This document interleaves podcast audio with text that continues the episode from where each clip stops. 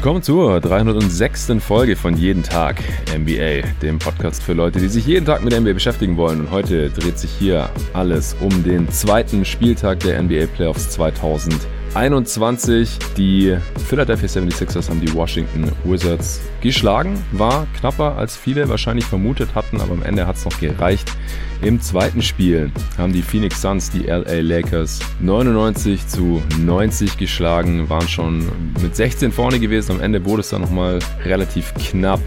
Die Atlanta Hawks haben mit zwei Punkten nach Game Winner von Trae Young die New York Knicks im Madison Square Garden besiegt. Auch das war ein super spannendes Spiel. Und jetzt gerade eben haben auch die Memphis Grizzlies die Utah Jazz in Utah mit drei Punkten besiegt. Auch das war sehr spannend und ein kleiner Schocker. Also heute haben zwei Auswärtsteams gewonnen mit den Atlanta Hawks und den Memphis Grizzlies.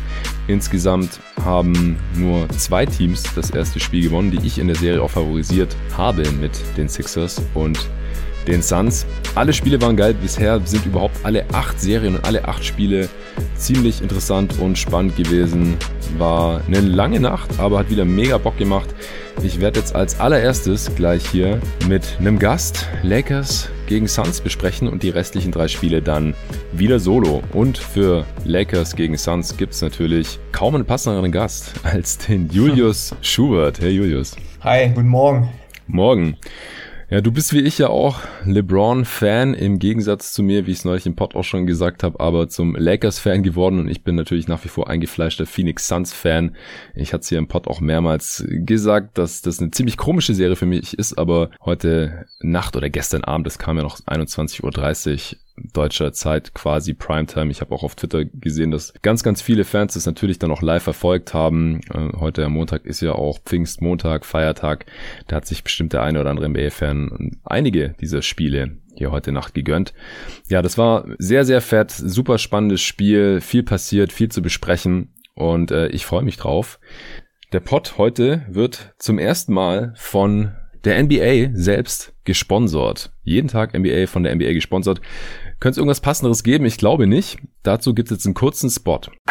Wie schaust du eigentlich die NBA Playoffs? Falls noch nicht über den NBA League Pass, dann würde ich das jetzt wärmstens empfehlen. Der ist nämlich aktuell sehr, sehr günstig für die restliche Saison, also für die gesamten Playoffs. Da kann man alle Spiele selbstverständlich live sehen oder on demand, wenn man sich nicht die Nächte um die Ohren schlägt. Man kann sich komplette Games in voller Länge mit Originalkommentar auch natürlich oder auch diverse Zusammenfassungen unterschiedlicher Längen anschauen. Mein persönlicher Favorit, ich habe es hier im Pod ja auch immer wieder erwähnt, während der Regular Season ist das All Possessions Recap, wo man quasi jede Possession beider Teams innerhalb von einer guten halben Stunde drin hat. Die gibt's beim League Pass Premium, den ich auch schon seit Jahren nutze und der aktuell nur unwesentlich mehr kostet als die Standardversion. Damit bekommt man wirklich einiges von der Playoff Action mit, auch wenn man keine Zeit hat, sich die Spiele nachts alle komplett komplett live zu geben, was bei den meisten Hörern wohl auch der Fall ist, so viel ich weiß. Wenn ihr über meinen Link bucht, dann hat jeden Tag NBA auch was davon. Also falls ihr schon länger mit dem Gedanken gespielt habt, den League Pass mal auszuprobieren, dann ist jetzt wirklich der perfekte Zeitpunkt gekommen. Der Preis ist unschlagbar und vielleicht kann ich dann künftig öfter direkt mit der NBA kooperieren, wenn es gut läuft. Als Goodie hauen wir auch noch ein Jersey des MVPs raus. Nikola Jokic, rotes Denver Nuggets Jersey. Fand ich ganz schick, deswegen habe ich mich dafür entschieden. In Größe L. Ich hoffe, das passt dann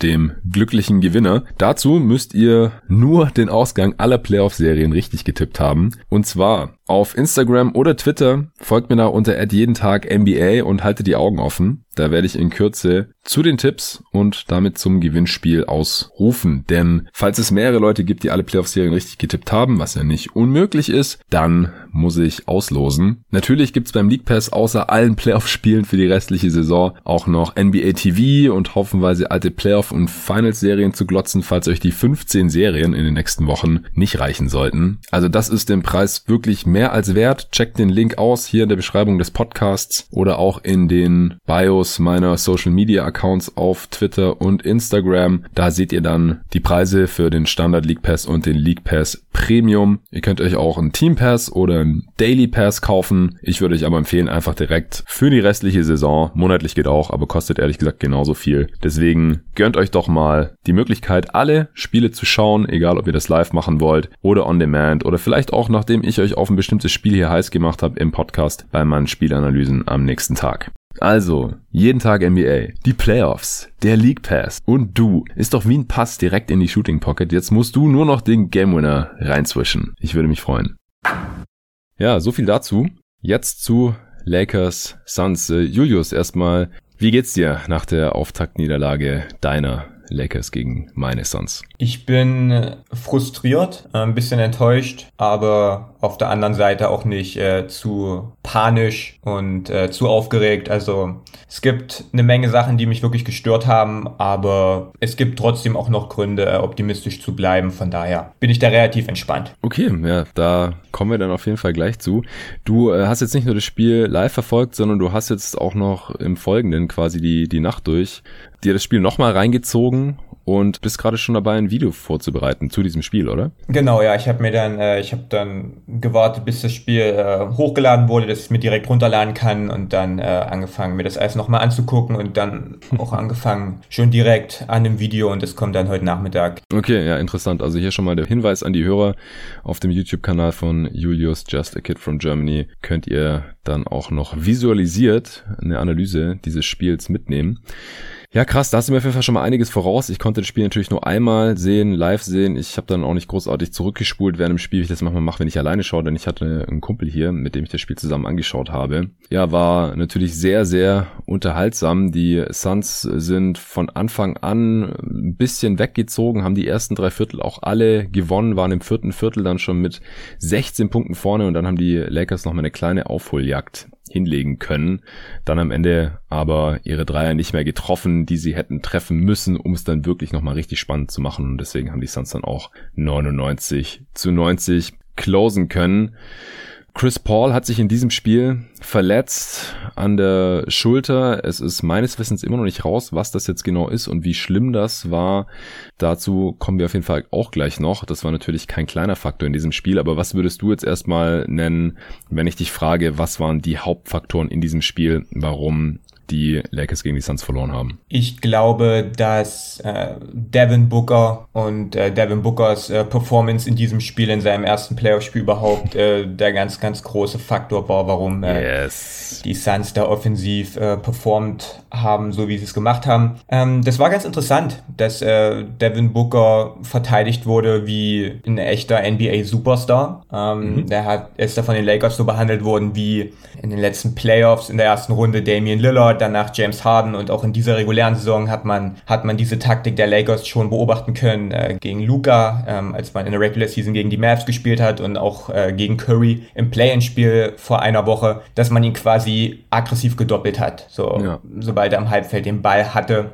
Was eigentlich am Anfang relativ gut funktioniert hat, wenn er quasi den Ball vorgetragen hat oder dann äh, oben quasi einen Spielzug einleiten wollte oder in die ISO geht, hat man ihn quasi ja. gedoppelt und das hat gut funktioniert. Und was die Suns dann gemacht haben, war, glaube ich, der, der ganz, ganz große Schlüssel für diesen Sieg. Ähm, und zwar hat man angefangen, Off-Ball-Spielzüge für Devin Booker zu laufen mhm. und, und ihn dann quasi in der Bewegung, äh, nachdem er über Pin-Down-Screens, Dagger-Screens, was auch immer gegangen ist ähm, und dann nach einem Handoff ähm, ihm den Ball hat zukommen lassen und dann hat er damit halt die Plays gemacht. Ist entweder direkt zum Korb gezogen und hat da den Abschluss gesucht, ist direkt in den Pull-Up-Wurf gegangen oder, und das ist äh, eine ganz, ganz tolle Entwicklung für ihn, hat es dann auch geschafft, immer wieder die Mitspieler zu finden. Ich weiß nicht, ob du dich an diesen einen äh, Skip-Pass da in, in die Weakside-Ecke erinnern kannst, den er da gespielt hat. Mhm. Das war auf jeden Fall extrem wichtig für die Suns. Und die Lakers haben es quasi nicht geschafft, dazu, das zu unterbinden. Die Suns haben Punkte am Fließband produziert und damit diese Hedge-Defense der Lakers geschlagen, weil es viel, viel schwerer ist, äh, Devin Booker da zu doppeln, wenn er eine Bewegung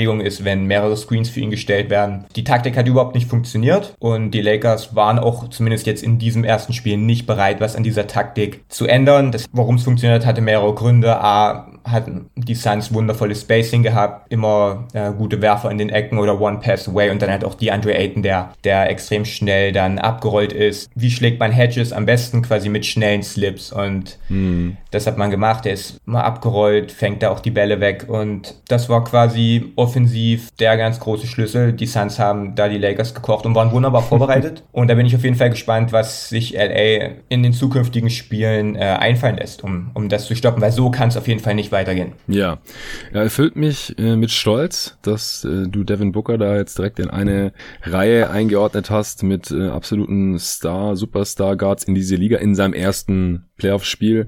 Wenn ich hier so da sitze in meinem Devin Booker Jersey noch, das ich natürlich während dem Spiel getragen habe, äh, dasselbe, das die Suns äh, heute Nacht auch getragen haben, dieses schwarze Valley Jersey dieser Saison, wunderschönes Ding und wunderschöner Sieg.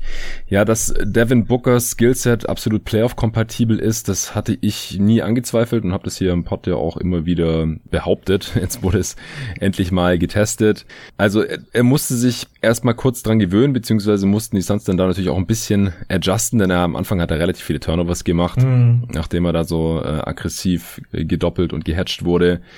Ähm, er hatte sehr früh schon fünf Turnovers und das konnte dann aber relativ effektiv abgestellt werden. Und was sein eigenes Scoring angeht, also es ist ja nicht so, dass er dann äh, nur noch zum äh, Playmaker für andere hm. geworden ist oder gemacht wurde, sondern er hat ja trotzdem immer noch seine eigenen Looks gefunden. Das ist halt gerade die Elbow Touches, also wenn, wenn da nicht schnell irgendwie der zweite Defender kam oder sowas, da hat er ja über, über jeden Laker Defender drüber getroffen, auch über die Bigs auf dem Weg zum Korb. Er hatte zwei äh, richtig schöne Floater über Anthony Davis im vierten Viertel müsste das gewesen mhm. sein. Also einer war so ein richtiger Moonshot, also so einen hohen Floater sieht man wirklich selten, aber ist halt gegen Anthony Davis einen der besten Rim Protector dieser Liga auch absolut nötig, damit er nicht geblockt wird. Und er wurde ja auch von Anthony Davis gleich am Anfang mal geblockt im ersten Viertel. Mhm. Auch am Korb hat er immer wieder verschiedene Finishes gezeigt, Post-Ups gegen äh, KCP, das ist halt ja, ein ja. Guard, der, mhm. der nicht stark genug ist, den kann er einfach aufposten oder dann Fadeaways nehmen im Low Post, übers Brett. Ähm, an Caruso konnte er auch immer wieder einfach vorbeiziehen, der ist nicht, nicht schnell genug, nicht shifty genug für ihn als Defender.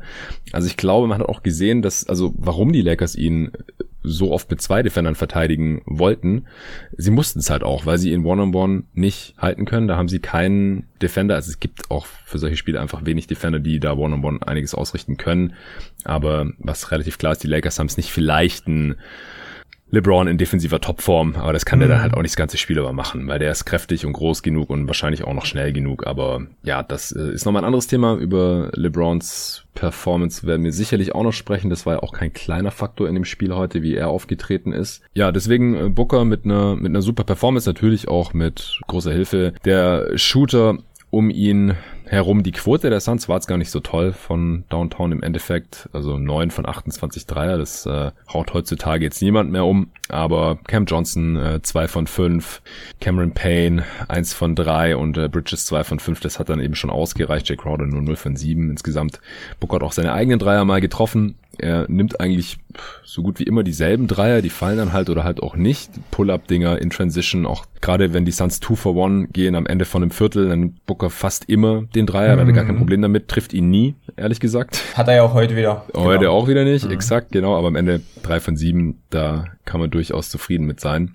Und Booker's Deadline am Ende dann auch 34 Punkte, 7 Rebounds, 8 Assists, 6 Turnovers am Ende, aber in der zweiten Halbzeit war das dann, glaube ich, nur noch einer ähm, bei sehr soliden Quoten, ziemlich effizientes Game von ihm. Da war ich auch wirklich sehr, sehr zufrieden mit seinem ersten Playoff-Game hier heute. Dann hast du ja der Andre Ayton schon angesprochen, der wirklich ein Wahnsinnsspiel gemacht hat. Das ist genau der Ayton, den ich mir auch gewünscht hatte in der Preview und ohne den die Suns einfach auch keine Chance haben gegen diese Frontline der Lakers. Er hatte zwar im zweiten Viertel schon sein drittes Foul und entsprechend dann halt äh, Foul Trouble und konnte nur weniger spielen, hatte zu dem Zeitpunkt aber schon 16 Punkte und äh, hat das ganze Spiel über nur einen Wurf daneben gemacht, 10 von 11 aus dem Feld und den einen Fehlwurf, den hat er auch selber gereboundet und den er reingemacht. Acht Offensiv-Rebounds, 21 Punkte, 16 Rebounds insgesamt. Äh, auch fast die ganze Zeit gute Defense gespielt. Hier und da war meine Rotation ein bisschen zu langsam, aber äh, da fand ich auch, dass er einen sehr, sehr guten Job gemacht hat unterm Strich. Also auch der Playoff-Einstand von DeAndre Ayton. Da war ich sehr, sehr zufrieden damit. Ich habe dann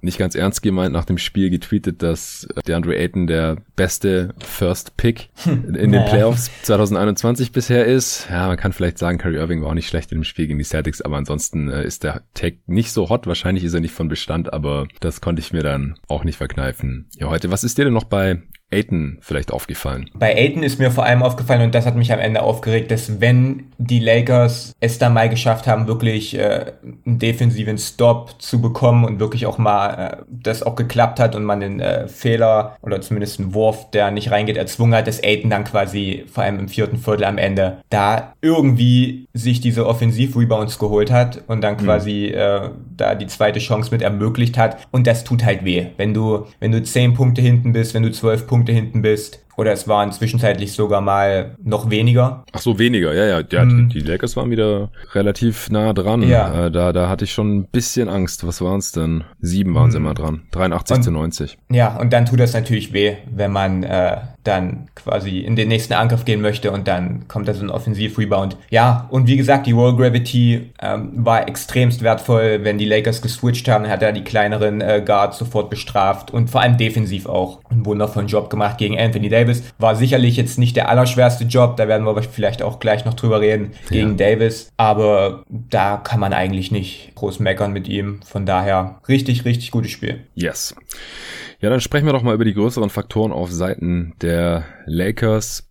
Also als Suns-Fan habe ich mich natürlich darüber gefreut, aber es war schon wieder relativ haarsträubend, wie viel die Lakers Big gespielt haben mit Drummond, äh, teilweise auch Harrell, äh, Anthony Davis dann entsprechend selten als einziger Big, äh, die Anthony Davis auf der 5 Lineups im Pod hier wurde es schon hundertmal thematisiert, wie stark diese Lineups einfach sind. Ich habe es mhm. dann auch noch mal im Nachhinein gehört ähm, im Low Post, im Podcast von Zach Lowe, dass er gesagt hat, dass die Lineups mit Anthony Davis auf der 5 also mit LeBron auf dem Feld, offensiv im 99. Percentile sind und defensiv auch im 99. Percentile. Mhm. Also einfach ungefähr die beste Lineup der Liga, quasi ein Death Lineup.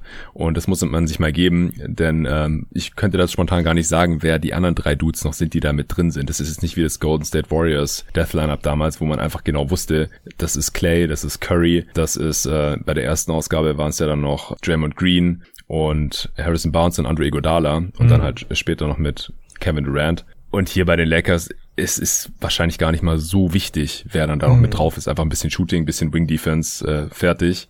Und die Lakers, das hängt natürlich in erster Linie an Vogel, aber der wird die Entscheidung wahrscheinlich auch nicht ganz frei treffen können. Ich meine, man hat einfach Andre Drummond jetzt im Team und der startet und soll wahrscheinlich auch ein bisschen spielen. Aber das, das läuft einfach nicht besonders gut. Es ist so wenig Platz da unterm Korb. LeBron ist im ganzen Spiel gefühlt zweimal zum Korb gegangen vielleicht. Anthony Davis steht die ganze Zeit auf dem Flügel rum und verkommt zum Spot-Up-Shooter. Das ist eigentlich genau das, was wir erst im Spiel gegen die Warriors auch schon in der ersten Halbzeit gesehen haben. Und ich hatte die ganze Zeit Angst als Suns-Fan, wann gehen die Lakers small, weil sie lagen halt, wie gesagt, das ganze Spiel über so fünf bis zehn Punkte hinten. Die Suns konnten sich nicht so ganz absetzen. Die Lakers waren irgendwie noch so in Schlagdistanz und ich habe gedacht, wenn die jetzt umschalten, mhm. dann äh, können die das Spiel sehr, sehr schnell drehen. Es, es gab immer wieder so ein, zwei Angriffe, wo kurz AD mal der einzige Big war im, in der ersten mhm. Halbzeit, mhm. aber das wurde einfach nicht konsequent durchgezogen. Auf der anderen Seite konnten die Lakers ja auch, wenn sie Big gespielt haben, diese Vorteile gar nicht so richtig ausnutzen. Die Suns haben deutlich mehr Offensivrebounds geholt als die Lakers. Also auch das Rebounding-Duell für sich gewonnen. Die Suns haben mehr Punkte in der Zone gemacht als die Lakers in diesem Spiel. Also man hatte quasi nur die Nachteile mal wieder von diesen großen Lineups und äh, sehr wenig Vorteile davon. Auch wenn Drummond jetzt gar nicht so schlecht gespielt hat, oder? Weiß nicht, was würdest du sagen? Was sind da deine Gedanken zu?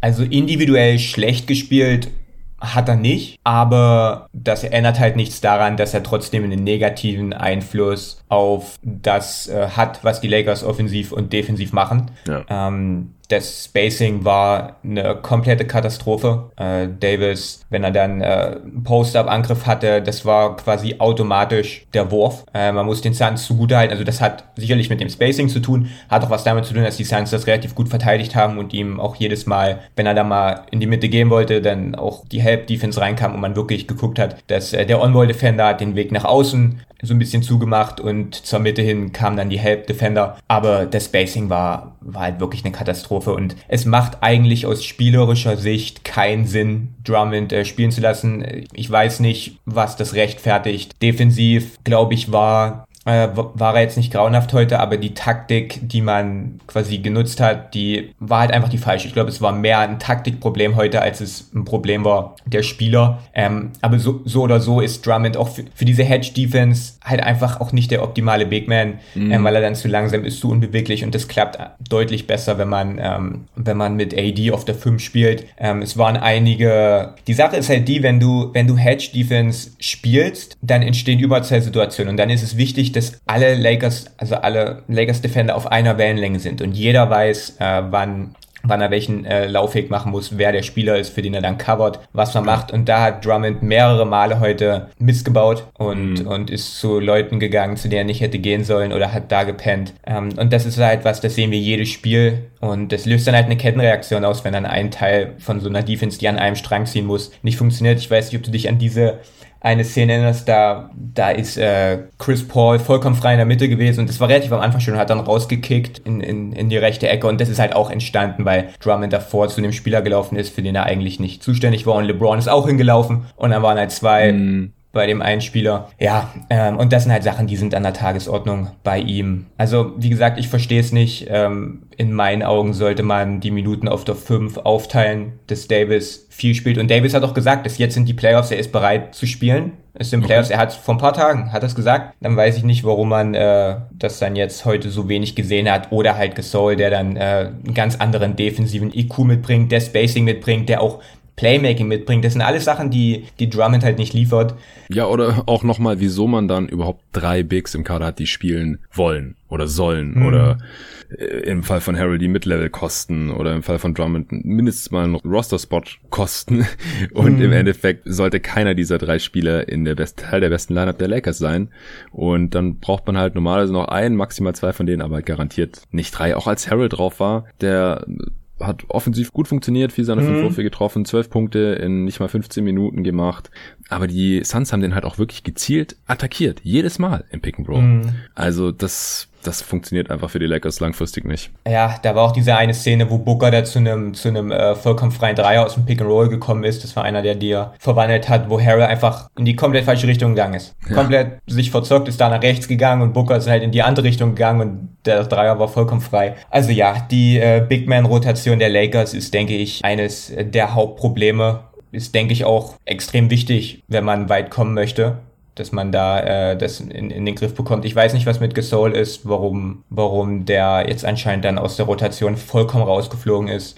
Ja, es können ja nicht alle drei spielen und ja. dann noch AD Minuten auf der 5 bekommen, ja. was er ja dann später auch noch bekommen hat. Also. Mhm. Ja, deswegen, ich war auch relativ optimistisch dann im vierten Viertel. Die Lakers haben dann, dann haben sie Matthews spielen lassen und, und sind dann quasi mit AD auf der 5 ein paar guten Wing-Defendern. Und da dachte ich echt, dass man da äh, einen Lauf machen kann. Der kam ja auch, aber er kam halt zu spät. Es waren ja auch Momente. Es war, äh, ja. es war so, dass die Lakers immer mal zu einem freien Dreier gekommen sind. Wenn man den gemacht hätte, dann wäre es nur noch ein 5-Punkte-Rückstand gewesen. AD hatte einen äh, vollkommen freien Pick-and-Pop-Dreier. Ich glaube, da war man äh, 10 Punkte hinten. Das wären dann 7 gewesen. Also die, die Chancen waren da die Lakers haben eine noch schlechtere, du, du hast die Dreierquote des Suns angesprochen, die der Lakers waren noch mieser. Also bei aller Kritik und bei allen Sachen, die wirklich äh, mir Bauchschmerzen bereiten, die Lakers hätten das auch gut und gerne gewinnen können, äh, wenn man da ein paar mehr dieser, dieser Würfe getroffen hätte, die auch wirklich eine gute Qualität hatten. Nee, also die, die Suns haben jetzt im Endeffekt nicht wirklich dominiert. Ich hätte mir vorstellen können, wenn sich Chris Paul nicht verletzt hätte, der war danach wirklich merklich angeschlagen. Mhm. Also es war auch eine ganz komische Situation. Man kann nicht wirklich erkennen, was da passiert ist. Er ist so ein bisschen, beim Rebound ist er so ein bisschen mit seinen eigenen Mitspieler, mit Cam Johnson irgendwie zusammen gerasselt und hat seinen Arm irgendwie verdreht und danach halt irgendwie auch sein, sein Kopf. Und dann ist er auf dem Boden, ist er zu Boden gegangen, der erstmal rumgelegen, dann ist er in den Lockerroom gegangen und kam dann fünf Minuten später so wieder raus und hat dann auch weiter gespielt. Aber offensichtlich hatte er danach nicht mehr 100% seines Gefühls im, im Arm und in der Hand. Denn er hat sich so oft verdribbelt, er hat dann die ganze Zeit mit der schwachen mhm. Hand, mit der linken Hand gedribbelt, weil er mit rechts nicht mehr dribbeln konnte, wenn er es doch mal gemacht hat. Das erste Dribbling ging noch gut, aber das zweite überhaupt nicht mehr.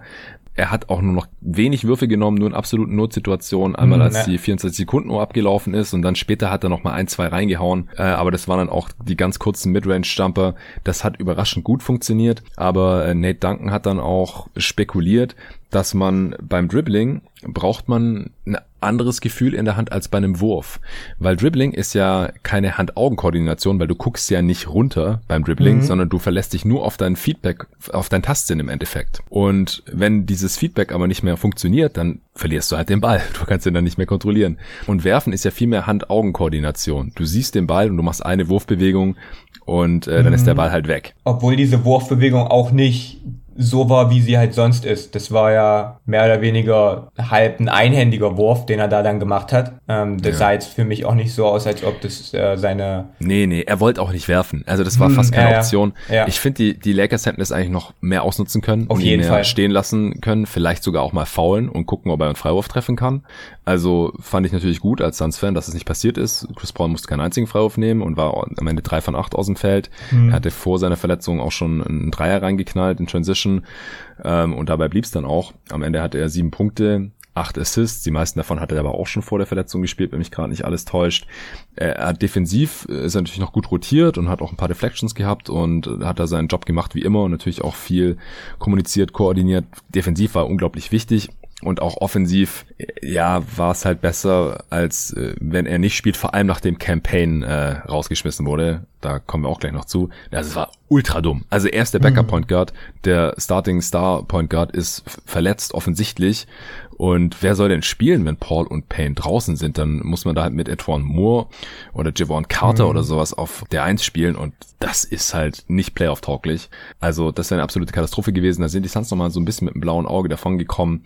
Ich hoffe sehr, dass Chris Paul, dass das jetzt nichts allzu Schlimmes ist. Ja, ich auch. Und ähm, dass wir hier eine, eine Serie zweier einigermaßen fitte Teams dann sehen können. Weil wenn Chris Paul dauerhaft fehlt, dann ist es noch schwerer für die Suns, als es sowieso schon ist. Sie konnten jetzt das erste Spiel hier für sich gewinnen, ähm, mussten auch Homecourt verteidigen, sonst hätten sie das ja jetzt direkt verloren. Chris Paul ist einfach super wichtig in dieser Serie. Und er war einfach danach, das ist im zweiten Viertel passiert und danach war er einfach nicht mehr derselbe Spieler. Also ein Point Guard, der nicht richtig dribbeln kann und kaum werfen kann. Und auch die Pässe. Die Pässe waren teilweise, die mhm. waren so off. Also die Hand, dieser Arm hat einfach nicht mehr richtig funktioniert. Ich finde es krass, dass er überhaupt noch gespielt hat und ja. ich bin gespannt auf die Diagnose. Ich, äh, ich hätte mir gewünscht, dass man, dass man Chris Paul dann vielleicht auch ein bisschen defensiv attackiert. Das ist mhm. äh, eh eine Sache, das habe ich schon bei den, äh, das ist mir irgendwie in diesen Players besonders, oder ich habe besonders darauf geachtet, ist mir bei den Bucks schon aufgefallen, wie wenig da Matchup-Hunting betrieben wurde und äh, das war auch heute bei den Lakers. Also ich hätte mir gewünscht, dass man viel, viel öfter guckt, dass man Chris Paul an LeBron ranbekommt, dass man Devin Booker an LeBron ranbekommt und diese Schwachstellen attackiert. Das ist ja eigentlich was, wofür vor allem James auch seit Jahren bekannt ist.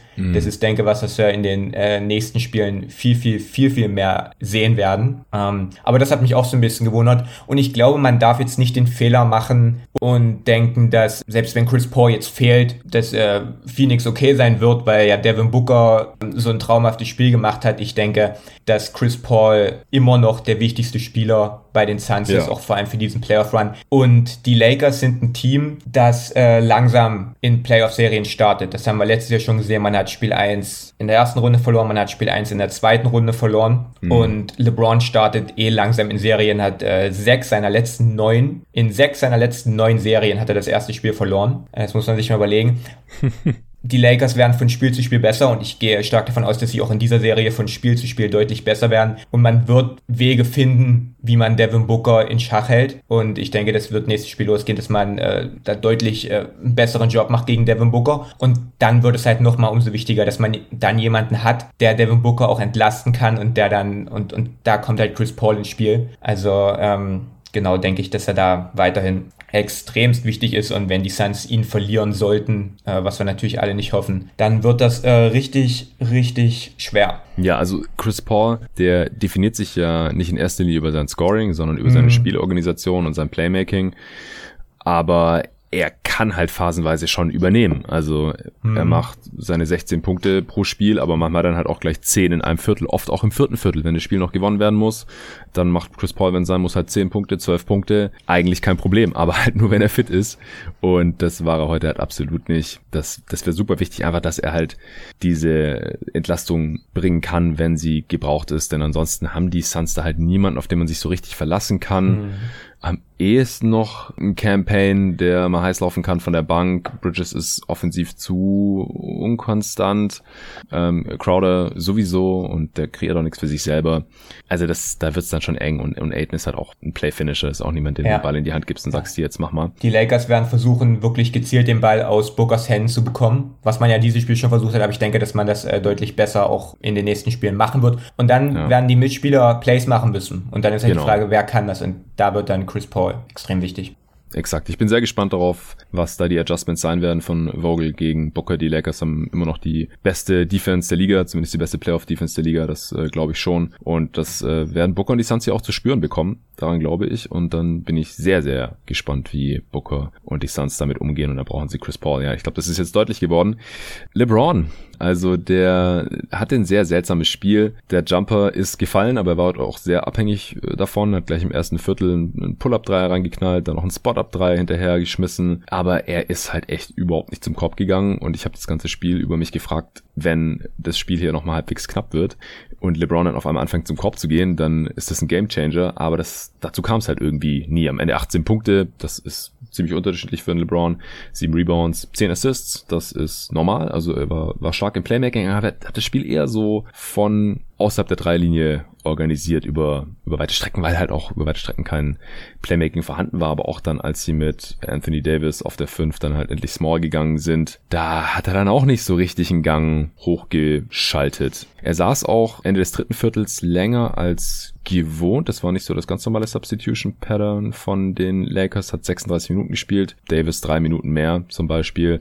Also glaubst du, er wird da immer noch geschont oder schont er sich noch selber oder wie hast du empfunden? Wie LeBron hier heute aufgetreten ist. Das war der typische Spiel 1 einer Playoff-Serie LeBron äh, mhm. wie man ihn wirklich in der Vergangenheit schon häufig gesehen hat. Sehr passiv, wirklich beobachtend und hat auch ja. äh, relativ viel auch wirklich den Ball abgeben. Dennis Schröder, der äh, ein gutes Spiel gemacht hat, ja. ähm, durfte am Anfang relativ viel Ballhandling übernehmen. Er hat auch immer wieder Taylor Horton Tucker, hat zwar nicht lange gespielt, aber als er gespielt hat, hat er für sich selber äh, kreieren dürfen. Also LeBron wirklich relativ zurückhaltend. Ich habe es gerade schon angesprochen ähm, so gut wie gar kein Matchup-Hunting betrieben, was eigentlich gegen dieses Suns-Team was ist, was äh, wichtig wäre, weil er halt ja. standardmäßig gegen Defender spielt, wie einen Crowder und vor allem wie einen Bridges, die er eigentlich eher von sich weg haben möchte. Auch relativ wenig äh, aus dem Post raus gemacht. Am Anfang dieser allererste Dreier, den er gemacht hat, da sind, ich weiß nicht mehr welcher Suns-Verteidiger es war, ähm, da ist man unter dem Ballscreen durchgegangen ja. und LeBron natürlich sofort geworfen und da dachte ich schon, okay, wenn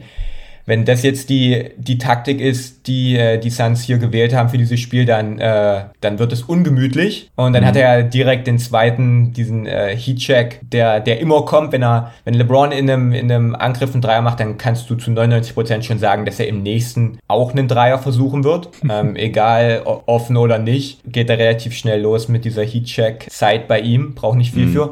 Also, ich denke, wir werden deutlich mehr Post-Ups sehen, deutlich mehr physisch, deutlich mehr Matchup-Handling und schauen, dass er Vorteile für sich selber auch kreiert. Ähm, ich war ein bisschen frustriert. Er hat dann, äh, ich glaube, drei oder vier Freiwürfe am Stück verworfen. Das war diese Zeit, wo es ja auch diese Langspielunterbrechung gab, wo Chris Paul da, dafür war er dann noch gesund genug, Chris Paul, dass er da noch ein bisschen, ja, keine Am Ahnung. Arm von LeBron gezogen hat beim, beim Boxer, die Szene meinst du? Ja, ja. Ja, da wurde auch kontrovers auf Twitter diskutiert, weil Chris Paul da so ein bisschen Dirty Play mhm. äh, unterstellt wurde. Also auch als jemand, der selber Basketball spielt, sowas passiert halt mal irgendwie. Da will man jetzt nicht unbedingt gleich jemand die Schuld auskugeln, vor allem nicht jemand, mit dem man privat beste Freunde ja, ist. also das ja, ja. würde ich halt Chris Paul jetzt echt nicht unterstellen wollen. Es ist gefährlich, es ist uncool, auf jeden Fall, stimme ich zu. Aber ich würde jetzt wirklich keine böse Absicht unterstellen. Das war einfach ein 1,80 Mann, der versucht, einen äh, 2,6 Meter sechs Koloss irgendwie auszuboxen mhm. und daran zu erinnern, dass er jetzt diesen Ball fängt und war ja dann anscheinend auch nicht so schlimm bei LeBron. Hm, er hat's gut verkauft. Äh, ja, LeBron ja, das, ist immer. Ja, das, das, kennen wir ja. Genau, das war ja die Zeit, da hat er mehrere Freiwürfe äh, verworfen. Das hatte mich dann auch ein bisschen äh, frustriert. Also ja, mal sehen. Ich weiß nicht, ob es was damit zu tun hat, dass er vielleicht, noch, also dass er noch nicht wieder bei 100% ist. Das ist ja, äh, denke ich, kein Geheimnis. Ich weiß nicht, wo er ist, mhm. bei wie viel Prozent. Darauf würde ich es jetzt äh, nicht unbedingt schieben wollen, obwohl ich da nicht wirklich weiß. Kam bestimmt einiges zusammen. So, ja. erstmal gucken, nicht zu übertreiben jetzt im ersten Spiel. Ja, genau, aber mal schauen. Spiel 2 LeBron ist meistens dann ein bisschen besser als Spiel 1 LeBron, von daher bleibe ich da optimistisch. Aber du hast gerade diese eine Szene schon angesprochen mit Campaign. Was, was war deine Meinung? Ich habe auf Twitter irgendwie äh, viel Unverständnis gelesen, dass, äh, mhm. dass er zwei technische Fouls äh, bekommen hat. Haben sich viele ja. Leute drüber gewundert. Ich weiß nicht, also ich konnte schon verstehen, warum er die zwei bekommen hat. Ich weiß ja nicht, wie, wie du das äh, empfunden hast. Ja, aber äh, ich, ich habe halt nicht verstanden, wieso, als die Situation eigentlich schon vorbei war. Also ich fand es auch nicht so super wild. Er hat Caruso irgendwie geschuckt und dann. Ja, ja, ja, ja. Dann hat Caruso ihn zurückgeschuckt und dann hat er einen Ball auf Caruso geschmissen. Mhm. Ja, pff, gut, kann man dann zwei Ts geben, weil es irgendwie zwei blöde Aktionen sind. Ja. Aber dann kommt halt Harold rein, wie ein wild gewordener Bulle und will ihn eigentlich wegrammen. In dem Moment schließt er aber ihn in die Arme quasi. Ja, damit er nicht wegfliegt, ja, ja. Also wie so ein aggressiver Hack eigentlich. Also ganz komisch, genau. Also damit es halt auch so aussieht, so, ich habe eigentlich gar nichts hier gemacht, ich habe den nur festgehalten. Ne? Ich wollte nur dazwischen ja. gehen. Aber eigentlich war es überhaupt nicht nötig, da noch dazwischen zu gehen. Also warum Harold dann äh, nicht auch dafür bestraft wird, wenn es eigentlich schon vorbei ist und er da reinstürmt, das habe ich halt nicht verstanden. Ich war mir eigentlich sicher, dass Harold auch rausfliegt, aber war halt nicht der Fall. Das, ich fand es nicht mhm. so wild. Ich fand es nur ultra dumm von Campaign. Ja, na vor allem, wie schnell Harrell da war. Ich meine, die, die Lakers Bank war ja komplett am anderen Ende. Das war ja, ja. Ich, ich weiß nicht genau, wann er losgelaufen ist, aber der muss, also so wie ich das einschätze, muss er eigentlich losgelaufen sein nach dem ersten Push. Muss er schon aufgesprintet sein und dahin, ja. so schnell wie er da war. Ich fand es halt unnötig, weil das äh, Foul an LeBron, das ist ja passiert und, und das Caruso dann weggeschubbt wurde am Ende und das war jetzt auch nicht nur so ein ganz, ganz kleiner Push. Das war schon, das war schon ein richtiger Push. Da, da war ja die Szene eigentlich auch schon mehr oder weniger vorbei. Und dann will Caruso sich eigentlich den Ball so ein bisschen nehmen und dann. Der war dann halt auch angepisst. Ja, ne, verständlicherweise eigentlich. Deswegen, aber dass Harry dann da so, und vor allem, dass er ihn dann so festhält, damit er dann nicht. Also, ich fand eigentlich, dass sie das mit den zwei technischen und, und dann hat ja Caruso hat eins bekommen und Harry hat eins bekommen. Harry hätte sicherlich äh, auch rausfliegen können, aber ich fand eigentlich, dass sie das äh, da ganz äh, fair gemacht haben. Ja, also ich fand es auch nicht tragisch. Ich, mich mhm. hat es nur gewundert, dass normalerweise, wenn halt Leute reinkommen und die Situation verschlimmern und nochmal aufbauschen, werden die nochmal sehr härter bestraft. Aber ja, mein Gott, ich fand es nicht schlimm. Nur das Schlimme war für mich als Suns-Fan, dass Payne sich halt aus dem Spiel befördert mhm. hat, indem er ganz gut gespielt hatte und es halt kein Backup mehr dann gibt für Chris Paul, mhm. der halt offensichtlich, äh, keine Ahnung, mit 20 Prozent seiner Leistungsstärke gespielt hat. Ja, ja. Ähm, du hast Dennis Schröder schon angesprochen. Das letzte Mal, als du hier im Pod warst, da haben wir auch ausführlich über seine Saison gesprochen gehabt. Ja, der war sehr aggressiv unterwegs von Anfang an, ist äh, mit, mit Volldampf zum Korb gegangen, hat Cam Johnson äh, attackiert, in Transition gepusht. Auch defensiv hat er mir teilweise ganz gut gefallen. Ende des dritten Viertels hat er dann eine schöne Szene gehabt, die mir im Kopf geblieben ist. Hat einen sehr guten Closeout gegen Cameron Payne gehabt, der eigentlich scheinbar schon einen freien mhm. Dreier hatte nach dem Swing Pass und dann äh, war Schröder aber so schnell da, dass er den Wurf nicht mehr nehmen konnte. Und äh, dann auch gegen Aiton hat er ein schönes Finish gehabt. Also Schröder mit einem mit einem sehr, sehr guten Spiel, am Ende auch eine ganz gute Statline. 5 von 7 aus dem Feld, einen seiner beiden Dreier getroffen. Hm, das war ein wichtiger, der, also dachte ich zumindest zum, zum damaligen Zeitpunkt, ja, war das Genau, einer, wenn die Folgende dann auch noch war. getroffen worden wären, dann ja, hm. in, während der Aufholjagd. Ja, 14 Punkte, ein Rebound, drei Assists, zwei Steals, im Block hat er auch gehabt.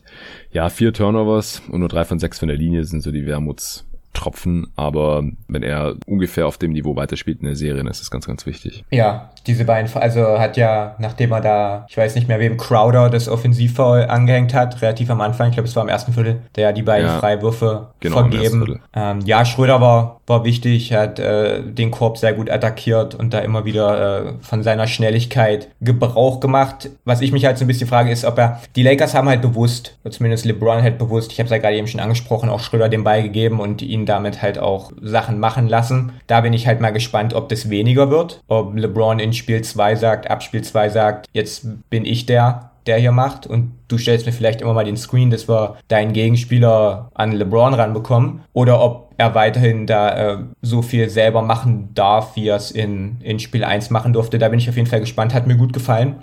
Ähm, aber bei Schröder ist halt, ist halt die Sache, das kann, das kann so ein Spiel sein, es ist immer 50-50 so ein bisschen. Das kann so ein Spiel mhm. sein wie gegen die Warriors letzte Woche. Und ja. dann kann es äh, so ein Spiel sein wie, wie heute. Weiß man halt immer nicht, was man bekommt. Was mir noch aufgefallen ist, dass die Suns ihn äh, Offball an der Dreilinie nicht wirklich respektieren. Also, dass sie schon hm. sehr stark von ihm absinken und weg von ihm helfen. Ja, das ist, das ist ja das nächste, dieses Spacing-Problem. Wenn du, du kannst ja. nicht Drummond im, im Dunker-Spot haben, Schröder one pass away und dann Davis in der Weak Side, dann, ja. dann ist natürlich die ganze Zone zu. Also das, das Spacing-Problem, was die Lakers äh, haben, das muss ganz dringend adressiert werden und dass man da so wenig Leute wie möglich neben James und Davis auf dem Parkett stehen hat, die halt die Gegner nicht respektieren. Ähm, das wird auf jeden Fall wichtig, ja. Ja. Ja, unterm Strich, Lakers in diesem Spiel mit einem Offensivrating von 100. Das ist sehr stark unterdurchschnittlich. True Shooting von 51% auch. Die Suns äh, Offensivrating von 110. Das ist leicht unterdurchschnittlich am Ende. Ähm, Shooting von 54% auch unterdurchschnittlich. Also es war ein sehr defensiv geprägtes Spiel. Natürlich beide Offenses auch nicht so effizient, weil die drei nicht so gefallen sind. Bei den Lakers natürlich noch mehr als bei den Suns. Und beide Teams hatten noch relativ viele Turnovers. Das fand ich gerade auch in der ersten Halbzeit bei den Suns äh, bisschen anstrengend, dass die auch so sloppy, unforced Turnovers teilweise dabei hatten. Das waren vielleicht noch so ein bisschen die Nerven im ersten Playoff-Spiel. Ich weiß nicht, ich hoffe, sie können es abstellen, weil normal sind sie nicht so ein turnoverlastiges Team. Mhm. 18% Turnover-Rate ist schon relativ viel. Äh, Lakers mit fast 16%. Suns haben die Boards kontrolliert, hatte ich ja vorhin auch schon mal angesprochen. Zur Halbzeit 50% Offensiv-Rebound-Rate fast gehabt. Oh. Äh, am Ende 41%. Das ist schon krass, vor allem gegen ein Team, das halt so viel groß gespielt hat. Das ist das Problem, was du hast, wenn du, wenn du switcht und wenn du Hedge Defense spielst. Ja, dass du quasi deinen Big Man mhm. dann, dann draußen hast und dann ist LeBron auf einmal der Lakers-Spieler, der am nächsten am Korb dran ist vielleicht. Mhm. Und der hat halt auch echt nicht so wirklich Lust auf da Rebounden oder Ausboxen oder worauf auch immer. Und äh, so kam halt viel von dem zustande, weil Aiton immer und immer wieder hinter diese Defense gekommen ist und sich dann äh, Position gebracht hat. Also ich denke mal, wenn wir, wenn wir uns übermorgen wieder unterhalten, dann müssen wir uns auf jeden Fall unterhalten, wie die Lakers das taktisch anders gemacht haben, ähm, weil halt ja. Rebounding auch ein äh, negativer Nebeneffekt war von dieser ganzen Geschichte. Ja. Ansonsten haben die Lakers die Suns sehr wenig gefoult in diesem Spiel. Das war auf jeden Fall noch auffällig zur Halbzeit. Kein einzigen Freiwurf. Das äh, war krass, aber also ich würde da jetzt überhaupt nicht irgendwie den Refs die Schuld geben oder sowas, weil die Suns sind einfach nicht so oft zum Korb gegangen gegen mhm. Kontakt, wo man jetzt hätte sagen können, oh, das war aber ein Foul. Also gar nicht. Die Suns gehen ja eh nicht so viel zum Korb und wenn, dann war es halt meistens frei, ja. relativ freies Finish, ja. genau.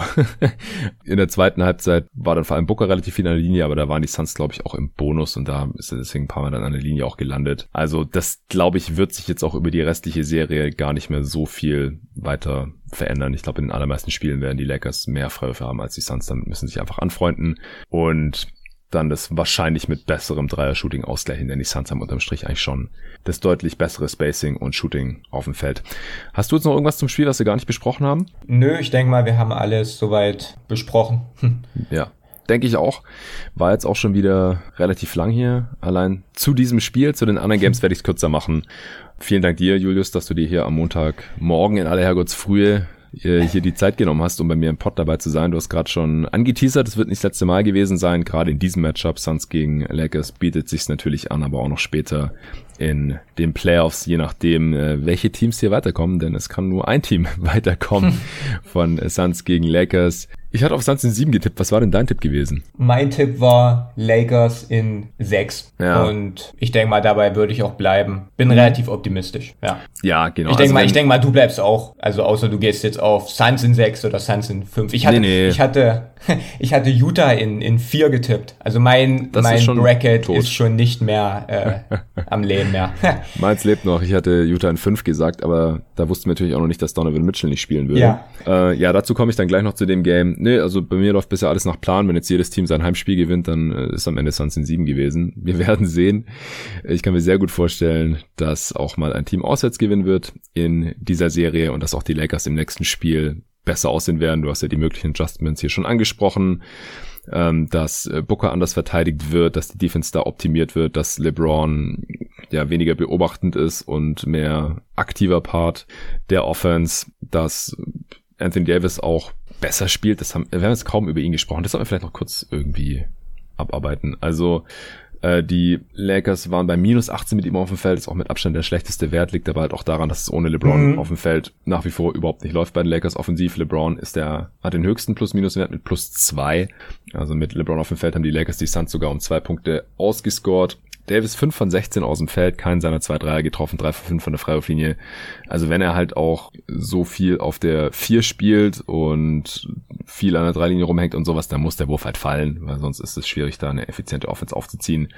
Äh, wie hat dir Davis gefallen? Vielleicht das noch kurz in ein, zwei Sätzen und dann bist du entlassen. Ja, auch da gilt deutlich, deutlich aggressiver. Er hatte die eine Szene, wo er da wirklich Bullyball mit Crowder gespielt hat. Das war aber auch das einzige Mal, wo er wirklich mal richtig physisch den Kontakt gesucht hat. Davis hatte letztes Jahr in den Playoffs eine, eine wirklich eine historische, äh, gute, effiziente, einen effizienten Playoff-Run, wenn es jetzt um den Wurf geht, was aber halt auch einfach eine Ausnahme für ihn war. Er hat davor nie so gut geworfen wie letztes Jahr in den Playoffs ja. und er hat auch seitdem nicht mehr so gut geworfen und da, da rechtfertigt einfach die Quote Quote und, und die Fähigkeiten nicht, dass er automatisch in diesen Wurf geht, ohne zu versuchen, da näher ranzukommen. Die Lakers haben nicht wirklich viel versucht. Es gab ein Cross-Screen in der Zone, wo man, wo er quasi einmal quer durch die Zone ist. Aber das ist, hat, hat dann auch zu einem Post-Up geführt. Ansonsten hat man da nicht geguckt, dass man ihm irgendwie eine tiefe Position nah am Korb äh, im Low Post schafft. Er hatte ein paar Pick and Roll Possessions, die aber auch alle, das finde ich eh so ein bisschen komisch. Diese Davis stellt den Ballscreen und dann poppt er nicht richtig hinter die Dreierlinie raus. Er rollt aber auch nicht zum Korb ab. Er bleibt dann, das war mit Schröder einmal und mit LeBron einmal. Mhm. Und dann bleibt er so einen Meter hinter ihnen und ist dann quasi in diesem Midrange-Bereich mhm. und nimmt dann halt entweder dann direkt den Wurf oder es, also es war einmal ein Wurf und einmal ein Floater und es ist halt überhaupt nicht irgendwie zielführend und, und gewinnbringend. Ja. Von daher liegt es an ihm, also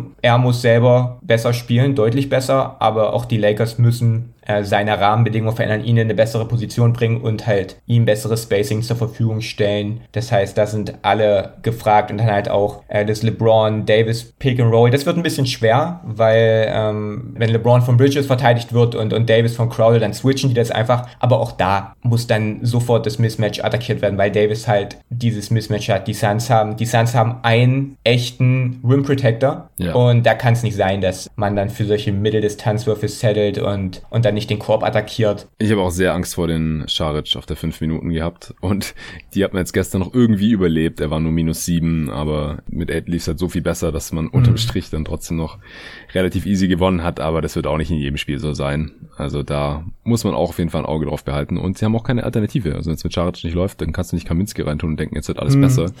Man könnte höchstens ja. irgendwie super small gehen, dann mit Tory Craig noch mit rein. Das gab es in der Regular Season ein paar Mal. Der ist jetzt gar nicht in der regulären Rotation drin, der hat nur einmal gespielt, als Crowder Foul Trouble hatte, kurz drei Minuten. Kann man ja in den Drummond-Minuten dann probieren.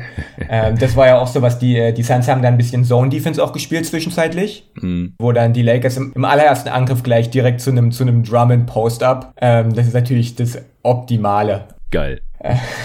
ja, okay. Also, Julius, du bist endgültig entlassen. Vielen Dank dir. Äh, viel Sehr Spaß gerne. noch mit deinem Video heute. Checkt's auf jeden Fall aus auf YouTube Just a Kid from Germany und wir hören uns die Tage wieder hier im Pod. Mach mal. Mach's gut. So, weiter geht's mit den restlichen drei Spielen, die gestern Abend bzw. heute Nacht noch stattgefunden haben. Fangen wir vielleicht an mit den Washington Wizards bei den Philadelphia 76ers. Ein Spiel, das so meinen groben Eindruck von der Serie einigermaßen bestätigt hat, auch wenn es am Ende etwas knapper war. Ich hatte ja auf Sixers in 5 getippt. Im Endeffekt haben sie 125 zu 118 gewonnen. Ich muss zugeben, ich habe die letzten 30 Sekunden oder so verpasst, weil dann schon Phoenix gegen LA angefangen hat. Was zu dem Zeitpunkt Priorität hatte, das Spiel war da auch schon entschieden. Also es war am Anfang noch so einigermaßen knapp. Die Wizards sind nochmal so auf zwei Possessions rangekommen. Aber so eine richtige Crunch-Time gab's nicht. Vielleicht ganz kurz zum Spielverlauf. Ich gehe mal davon aus, dass die meisten NBA-Fans in Deutschland sich das gestern Abend um 19 Uhr live reingezogen haben. Die Sixers waren mit ihrer Starting Five größtenteils total dominant, so auch gleich zu Beginn des ersten Viertels, die Wizards haben so gut wie keine guten Looks bekommen, hatten zur Hälfte des ersten Viertels erst sechs Punkte oder so. Vor allem Simmons hatte Beal da ziemlich gut im Griff, der auch ewig nicht mal ein Field Goal Attempt hatte. Tobias Harris hat sehr, sehr heiß losgelegt und am Anfang fast alles getroffen. Die Wizards sind wieder mit derselben Starting Five ins Spiel gegangen, mit Alex Len auf der 5, Raul Neto neben Westbrook auf den Guard-Positionen und dann noch Bradley Beal und eben Rui Hachimura. Len hatte auch in der ersten Halbzeit ein produktiveres Spiel als Joel Embiid äh, mit 12 Punkten am Ende, auch in 16 Minuten, 4 von 6 aus dem Feld, 4 von 7 von der Freiwurflinie, hat einen Freiwurf aber geairballt. Aber auch hier, wie erwartet, eigentlich die schlechteste Option auf der 5, spiegelt sich auch ganz schön in seinem, in seinem On-Wert, in seinem Plus-Minus-Wert wieder, will ich sagen. Von minus 16, das ist deutlich schlechter als der von Daniel Gafford, der bei plus 14 steht. Das ist ein Swing von 30 Punkten, muss man sich mal geben. Gafford hat auch am meisten gespielt. Ich hatte in der Preview gesagt, Gafford ist eine Vollmaschine und wenn der auf einen Spieler wie Joel Embiid trifft, den er dann direkt verteidigen muss, der sehr viele Fouls zieht und zwar so viele, wie seit Shaquille O'Neal keiner mehr gezogen hat. Da ging ich dann einfach davon aus, dass äh, Gafford wohl eher keine 20 Minuten pro Spiel spielen wird. Heute hat er mich noch Lügen gestraft. Er hat 20 Minuten und eine Sekunde gespielt und hat fünf Fouls in dieser Zeit begangen. Er kam auch rein und hat sofort einen Foul bekommen. Also das muss man auf jeden Fall weiter im Auge behalten. Heute war wieder ziemlich stark. Alle seine sechs Würfe getroffen. Wieder ein paar ordentliche Slams dabei gewesen. Sechs Rebounds, zwei Assists und ein Block. Er bringt da einfach eine gewisse Athletik, vertikale Gravity, Rim Protection und auch Physis mit, die Alex Len abgeht und äh, auch Robin Lopez hat nicht wirklich funktioniert. Hat zwar wieder seine patentierten Hookshots reingehauen, Captain Hook, wie er auch von Grant Hill im Broadcast genannt wurde. Vier Fouls gemacht in zwölf Minuten. Ja gut, Bertans kam dann auch noch von der Bank, hat heute seine Dreier ziemlich gut getroffen. Vier von acht insgesamt in 28 Minuten. Mit ihm waren die Wizards auf dem Feld auch plus neun. Kam da rein in der zweiten Hälfte des ersten Viertels. Und diese Lineups mit Beal, der dann noch drauf ist. Westbrook ist zu, zu dem Zeitpunkt dann immer schon unten und bekommt seine erste Pause. Beal, Gafford und Bertans, das sind ziemlich potente Lineups, natürlich vor allem offensiv. Westbrook kam dann zum Ende des ersten Viertels auch wieder rein. War ziemlich wild unterwegs, zu dem Zeitpunkt aber noch eher das gute Wild. Und so sind die Wizards dann sogar in Führung gegangen. Während auf der anderen Seite Joel Embiid seine Pause bekommen hat und die Sixers Bank da schon massive Probleme hat, vor allem offensiv. Zum Ende des ersten Viertels haben die Wizards dann auch 28 zu 27 geführt. Im zweiten Viertel konnten die Wizards diese Führung verwalten und sind dann auch mit der Ein-Punkt-Führung in die Halbzeit gegangen. In erster Linie, weil Joel Embiid ziemlich früh sein drittes Foul kassiert hat. Sieben Minuten vor der Halbzeitpause war das ungefähr. Ich fand zwei dieser drei Falls waren ja ein bisschen soft, ein bisschen fragwürdige Calls. Es gab keine Challenge. Ich glaube auch nicht, dass Doc Rivers die gewonnen hätte. Die Sixers wurden äh, durch einen brandheißen Tobias Harris im Spiel gehalten. Der hatte zur Halbzeit schon 28 Punkte bei 12 von 19 aus dem Feld. Embiid hatte 9 Punkte in 10 Minuten. Seth Curry hatte noch gar nicht gepunktet. 0 von 3 aus dem Feld. Auf der anderen Seite hatte Westbrook schon 12 Punkte, 5 Rebounds, 6 Assists. Gafford zur Halbzeit schon mit plus 18. Also mit ihm läuft es einfach so unglaublich viel besser. Bertans hatte drei Dreier. Allgemein sehr offensivlastiges Spiel. Die Wizards können aber nicht so gut verteidigen. Die Sixers können ohne Embiid oder konnten ohne Embiid in diesem Spiel nicht besonders gut verteidigen. Die Sixers hatten drei von 17 Dreiern zur Halbzeit nur getroffen. Also da lief es alles noch nicht so rund für die Sixers. Trotzdem nur ein Punkt hinten gewesen. Im dritten Viertel haben sie sich dann auch die Führung geschnappt, haben direkt mal ein paar Dreier reingeknallt, Embiid hat einen getroffen, Curry hat seinen ersten getroffen, Harris war absolut on fire und hatte relativ schnell 33 Punkte. Embiid hat ein paar schöne Pässe gespielt, auch aus dem äh, Double Team raus. Kickout auf Seth Curry, mal auf einen cuttenden äh, George Hill. Und die Sixers sind ein bisschen ins Laufen gekommen. Ben Simmons hat auch sehr gute Hit-Ahead-Pässe gespielt auf einen Danny Green in Transition, nochmal auf einen Curry in Transition. Also wenn die Sixers ins Laufen kommen, dann sind die äh, schon sehr, sehr potent, natürlich auch offensiv. King Ende des dritten Viertels musste dann Ben Simmons mal einen Dreier nehmen. sieht man sehr, sehr selten. Er hat auch hart gebrickt. Auf der anderen Seite hat Bradley Beal ordentlich aufgedreht, ist immer wieder zum Korb gekommen, hat auch einige Turnovers begangen. Er hatte alleine in der zweiten Halbzeit 23 Punkte und 5 Turnovers. Gerade wenn äh, er dann in die doch relativ oft zugestellte Zone der Sixers gezogen ist, hat er den einen oder anderen Ballverlust begangen. In der zweiten Halbzeit hat Embiid dann kein Foul mehr gehabt, hat mehr gespielt und dann äh, sind die Sixers einfach eine Nummer zu gut für die Wizards. Und so sind sie dann eigentlich konstant so auf 6, 7, 8 Punkte weggezogen und das konnten die Wizards dann am Ende auch nicht mehr ausgleichen. Sie haben dann mal noch Ben Simmons gehackt, weil der zu dem Zeitpunkt bei 0 von 4 von der Freiwurflinie stand. Der hat dann auch wieder beide gebrickt in dem Spiel 0 von 6 Freiwürfen am Ende. Allgemein Ben Simmons mit einer sehr, sehr extremen Statline, fast so Draymond Green mäßig. 6 Punkte, 3 von 9 aus dem Feld, 0 von 6 von der Freiwurflinie, wie gesagt. 15 Rebounds, 8 davon offensiv, also der hat seine körperlichen Vorteile in der Zone auf jeden Fall ausgespielt. 15 Assists, auch äh, Matisse Thibault mit einer sehr extremen Statline. 0 Punkte, 0 Rebounds in 14 Minuten, aber 2 Steals und 2 Blocks. 0 von 2 Dreiern. Tobias Harris ist in der zweiten Halbzeit ziemlich abgekühlt. Am Ende 37 Punkte. Wie gesagt, der hatte zur Halbzeit schon 28 bei sehr guten Quoten. Am Ende nur 15 von 29 aus dem Feld, 2 von 5 Dreier, alle 5 Freiwürfe getroffen. Das ist natürlich noch effizient, aber nicht mehr so krass, wie es stellenweise in dem Spiel aussah. Da hat der Rui Hachimura dann schon ziemlich alt aussehen lassen, seine ganzen Pull-ups getroffen, in der Zone gefinisht. Joel Embiid am Ende mit 30 Punkten in unter 30 Minuten, On-Off-Wert von plus 20, also mit ihm auf dem Feld waren sie schon sehr, sehr dominant. 12 von 13 Freiwürfen auch, kein seiner 3 Dreier getroffen, auch 5 Turnovers, also da ist noch ein bisschen Luft nach oben, aber unterm Strich, glaube ich, lässt sich festhalten, dass das ein suboptimales Spiel war von den Sixers. In Transition sahen sie sehr, sehr krass aus. Embiid muss aus Foul Trouble bleiben, sonst können diese Spiele eng werden. Von Simmons könnte vielleicht mal noch ein bisschen Scoring kommen, das wäre ganz nett. Beal sieht ziemlich fit aus, das war ja auch noch ein Fragezeichen für diese Serie. Die Wizards in diesem Spiel mit der deutlich besseren Quote von Downtown, aber sie nehmen einfach nicht besonders viele Dreier, weil sie auch meistens nicht so viel Shooting auf dem Feld haben. 8 von 20 ist wirklich nicht viel. Quote ist natürlich 40 Prozent, bei den Sixers nur 31 Prozent, bei 10 von 32. Also ich hatte auch in der Preview gesagt, dass mäßiges Shooting der Sixers ausreichen könnte in dieser Serie. Die Sixers hatten jetzt einfach auch eine relativ lange Pause im Gegensatz zu den Wizards, die ja erst am Donnerstag ihren Playoff-Einzug klar gemacht hatten. Doc Rivers hatte auch die Befürchtung, dass sie jetzt vielleicht ein bisschen eingerostet sind und so sah mir das teilweise auch aus, auch defensiv gerade. Da glaube ich, ist auch noch mehr drin als den Wizards ein 118 Offensivrating zu erlauben. Sixers hatten eins von 124. Beal am Ende mit 33 Punkten, 10 Rebounds, 6 Assists, aber auch 6 Turnovers. Nur ein seiner 6 Dreier getroffen. Westbrook mit 16 Punkten, da ging in der zweiten Halbzeit nicht mehr viel, nachdem die Wizards Ben Simmons gehackt hatten und er beide Freiwürfe daneben gesetzt haben. Da hat äh, Westbrook auch einen relativ unglücklichen Turnover begangen, hat den Ball gefangen und wollte dann äh, so nach vorne antreten und ist dabei mit der Ferse ins Ausgesteppt. Hatte auch sechs Turnovers in diesem Spiel, 15 Assists, 5 Rebounds. Bertans und Gerford hatte ich schon erwähnt. Len auch. Hachimura hatte 12 Punkte. Hat in dieser Semi-Crunch-Time auch noch einen wichtigen Catch-and-Shoot-Dreier reingehauen nach einem Kickout von Beal. Ish Smith heute nicht ganz so dominant wie in den Play-in-Tournament-Spielen. Ja, ich denke auch, das reicht schon zu diesem Spiel. Kommen wir zu den Atlanta Hawks bei den New York Knicks. Das war ein richtig heftiges Spiel. Super Stimmung im Madison Square Garden. Da war die Bude richtig voll. Da ging die Party ab. Und auch auf dem Spielfeld hat sich da die Intensität wiedergespiegelt. Trey Young hatte ein sehr, sehr gutes Spiel. Ist definitiv auch der Mann des Spiels. Nicht nur, weil er am Ende den Game Winner getroffen hat, sondern weil er einfach nicht so richtig in den Griff zu bekommen war von den Knicks.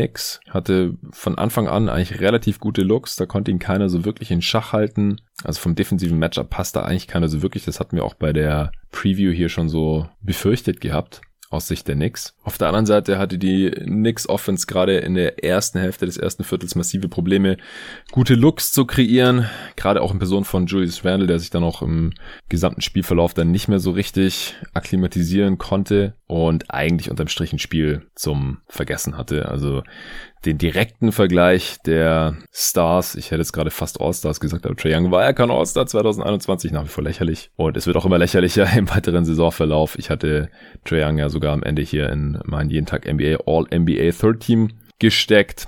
Und hier in den Playoffs hat er jetzt heute in seinem allerersten Playoff-Spiel meines Erachtens auch bewiesen, was für ein krasser Spieler ist. Am Ende 32 Punkte, 7 Rebounds, 10 Assists bei nur 2 Turnovers und ganz soliden Quoten. Er hat nur einen von drei Dreiern getroffen, aber das war nicht weiter tragisch, weil er einfach innerhalb der Dreierlinie immer wieder zu guten Looks gekommen ist. Die Hawks sind unglaublich viele Spain Pick and Rolls gelaufen oder eben diese Double Drag Screens, wo zwei Spieler oben an der Dreilinie einen Screen stellen jeweils für Trey Young. Der eine rollt ab zum Korb, meistens ein Big, meistens Clint Capella und der andere kann ein Big sein, kann ein Wing sein, also dann halt, wenn es ein größerer Spieler ist, Collins oder Gallinari oder wenn es ein Wing ist, dann ähm, Hörter zum Beispiel oder Bogdanovic hat das glaube ich auch ein paar Mal gemacht. Die poppen dann raus zur Dreierlinie und dann kann der Boardhändler sich entscheiden nach dem Screen, ähm, wenn er einen freien Dreier hat, kann er den nehmen oder er kann Richtung Zone dribbeln, was Trae Young dann eben oft gemacht hat. Dann kann er den abrollenden Big Capella entweder bedienen für einen Lob oder er kann halt rauskicken an die Dreilinie, je nachdem, wie die Defense der Knicks da eben reagiert hat. War dann da sehr oft eine gute Option offen und Trae Young hat da viele richtige Entscheidungen getroffen und war nur sehr, sehr schwer zu stoppen. Oft konnte dann auch der Big der Knicks, meistens ja 19 L, nicht so wirklich gut den äh, Shot contesten, weil er halt immer Angst haben musste, dass der Lob Pass kommt auf seinen Gegenspieler, auf Capella. Das ist mir da auch sehr schnell aufgefallen. Auf Seiten der Knicks ist dann äh, Alfred Payton nach nur vier Minuten, glaube ich, direkt ausgewechselt worden, weil er natürlich offensiv ein massives Problem ist. Der bringt da einfach gar nichts mehr zustande. Hat keinerlei Gravity Offball mit dem Ball in der Hand auch nicht gefährlich. Nicht mal für den Trey Young in der Defense, der allgemein defensiv nicht so sehr attackiert werden konnte. Derrick Rose kam dann rein. Der hatte ein sehr gutes Spiel, war wohl der zweitbeste Spieler der Knicks, würde ich jetzt mal sagen, nach Alec Burks. Zu dem komme ich auch gleich noch. Rose hat fast 38 Minuten gespielt, 17 Punkte gemacht aus 16 Shooting Possessions, nicht so besonders effizient. 5 Rebounds, 5 Assists, aber auch 5 Turnovers und dass das eben schon die zweitbeste offensive Performance der Knicks war.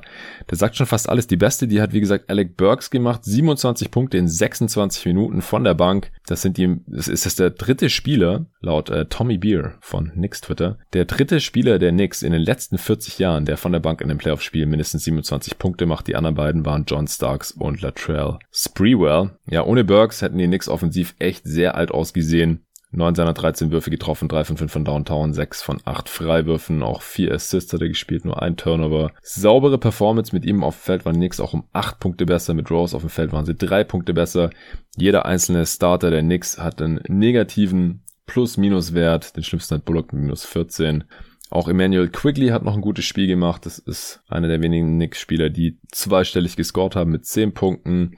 Hat in der ersten Halbzeit gleich zwei sehr tiefe Pull-Up-Dreier reingeknallt. Insgesamt 21 Minuten gesehen. Ziemlich überzeugend vom Rookie. Was ich auch interessant fand, war, dass die Hawks ziemlich viel Small gespielt haben. Also wenn Capella raus ist mit Gallinari und Collins auf den großen Positionen. Teilweise hat Gallinari dann auch Randall verteidigt. Auch Collins äh, musste Randall streckenweise verteidigen. Beide haben dann ganz soliden Job gemacht. Er konnte das nicht wirklich bestrafen. Drei von sieben in der Zone getroffen und ein seiner zehn Midrange-Stamper nur getroffen. Also das ist wirklich richtig mies und ein großer Faktor gewesen, wieso Randall heute hier so ineffizient war. Also seine Pull-ups und Stepbacks und Fadeaways, die sind einfach nicht so gefallen, wie das im Großteil der Regular Season noch der Fall gewesen war. 6 von 23 aus dem Feld, 15 Punkte aus 24 Shooting Possessions, auch nur 4 Assists bei 3 Turnovers, 12 Rebounds, ja, das ist gut. Einmal in der Linie gewesen, ein von zwei Verläufen getroffen, zwei von sechs Dreier. Also Randall konnte hier seine Knicks mit seinen Jumpshots nicht tragen. Das war ja auch eine der großen Fragen in der Preview gewesen. Allgemein hatten die Knicks Ende des ersten Viertels nur zwei von 17 Abseits des Rings getroffen. Aber die Second Unit hat sich dann Anfang des zweiten Viertels wieder reingekämpft für die New York Knicks. Der Madison Square Garden hat getobt, als Quigley da seine schon angesprochenen äh, tiefen Pull-Up-Dreier getroffen hat. Rose ist wiederholt zum Korb gekommen, konnte da dann finishen als einer der wenigen Knicks-Spieler, musste dann aber 19 Minuten am Stück spielen, denn äh, Thibodeau hat ihn nicht mehr runtergenommen, hat sich dann nicht getraut, ohne seinen Ex-MVP spielen zu lassen. Zur Halbzeit dann haben die Hawks nur noch mit zwei geführt, 52 zu 50.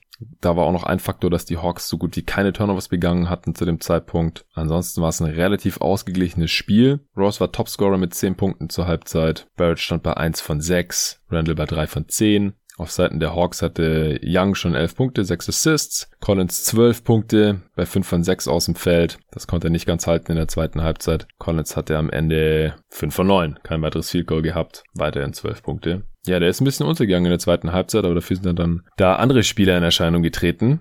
Aber erstmal sind die Knicks ein bisschen in Führung gegangen. Alfred Payton ist wieder direkt nach vier Minuten ausgewechselt worden. Ich frage mich, wie lange Thibodeau das noch macht, dass er hier den Keith Bogans bekommt, nur dass er nicht mal die sechs Minuten spielen darf, nicht mal die Hälfte des Viertels, sondern wirklich nur drei, vier Minuten und dann direkt wieder raus muss. Ja, Bullock hat dann zwei äh, Pull-Up-Midranger getroffen. Noel hat Collins richtig äh, heftig beim Dankversuch geblockt. Barrett hat einen Dreier reingeknallt und dann im nächsten Angriff hat Barrett in Transition einen richtig üblen Poster-Slam über Bogdan Bogdanovic gezogen. Und so ist das Momentum dann ein bisschen zu den Knicks übergegangen. Bei den Hawks sind die Dreier dann äh, nicht mehr reingefallen, äh, bis Lou Williams reingekommen ist, der ja bisher nicht als der beste Playoff-Spieler bekannt war, aber der konnte in dem Spiel hier durchaus Akzente setzen. 13 Punkte in knapp 13 Minuten, 6 von 9 aus dem Feld. Ganz, ganz wichtige Performance. Ja, dann hat sich blöderweise Mitte des vierten Viertels Nernst Noel offensichtlich verletzt, äh, irgendwie am Fuß verletzt, umgeknickt. Ich konnte es nicht richtig sehen, ist dann rausgegangen. Zuerst hieß es, er kann noch spielen, aber er kam dann nie wieder. Gibson musste dann closen. Derrick Rose hat dann sechs Minuten vor Schluss eine kurze Pause bekommen, sonst hätte er auch die zweite Halbzeit wieder komplett durchspielen müssen. Und der ist ja so, wie gesagt, schon auf 38 Minuten gekommen.